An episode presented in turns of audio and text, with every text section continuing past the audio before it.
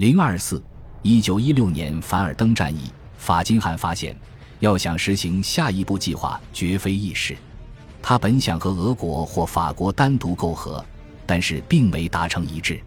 他仍然觉得，只要敌军紧密联合在一起，同盟国就无法果断击败任意帝国。他知道德国根本没有足够的力量去尝试。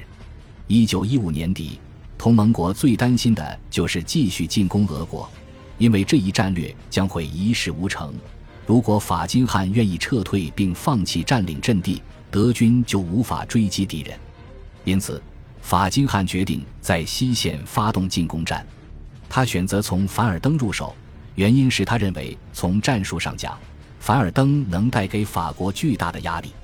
凡尔登是个绝佳的地方，其城市和要塞坐落在山谷中，靠近德国的铁路线。法金汉决定迅速进攻，占领要塞周围的高地，然后在高地上架设重炮，使法国陷入进退两难的境地，因为他们无法顶着高地密集的炮火继续进攻要塞。这样一来，不得不放弃占领要塞，或者再次控制周围的群山。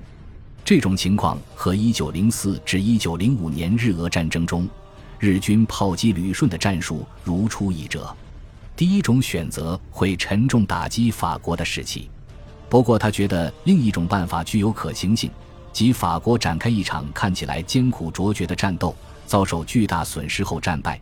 英国为了对摇摆不定的盟友提供帮助，会为击败法金汉保留其储备军进行救援。同时，他希望再次开始潜艇大战，让英国承受更大的压力。博斯曼德霍尔维格担心中立国采取行动。所以拒绝了这个计划。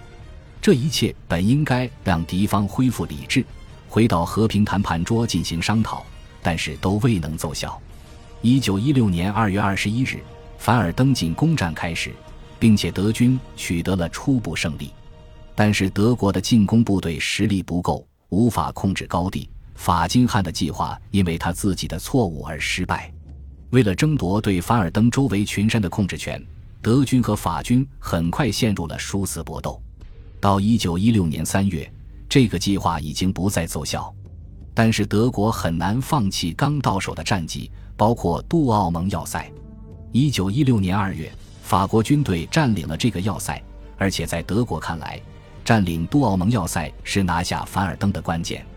现在德国又陷入了两难境地，因为就战术而言，德国不可能放弃那些战争成果。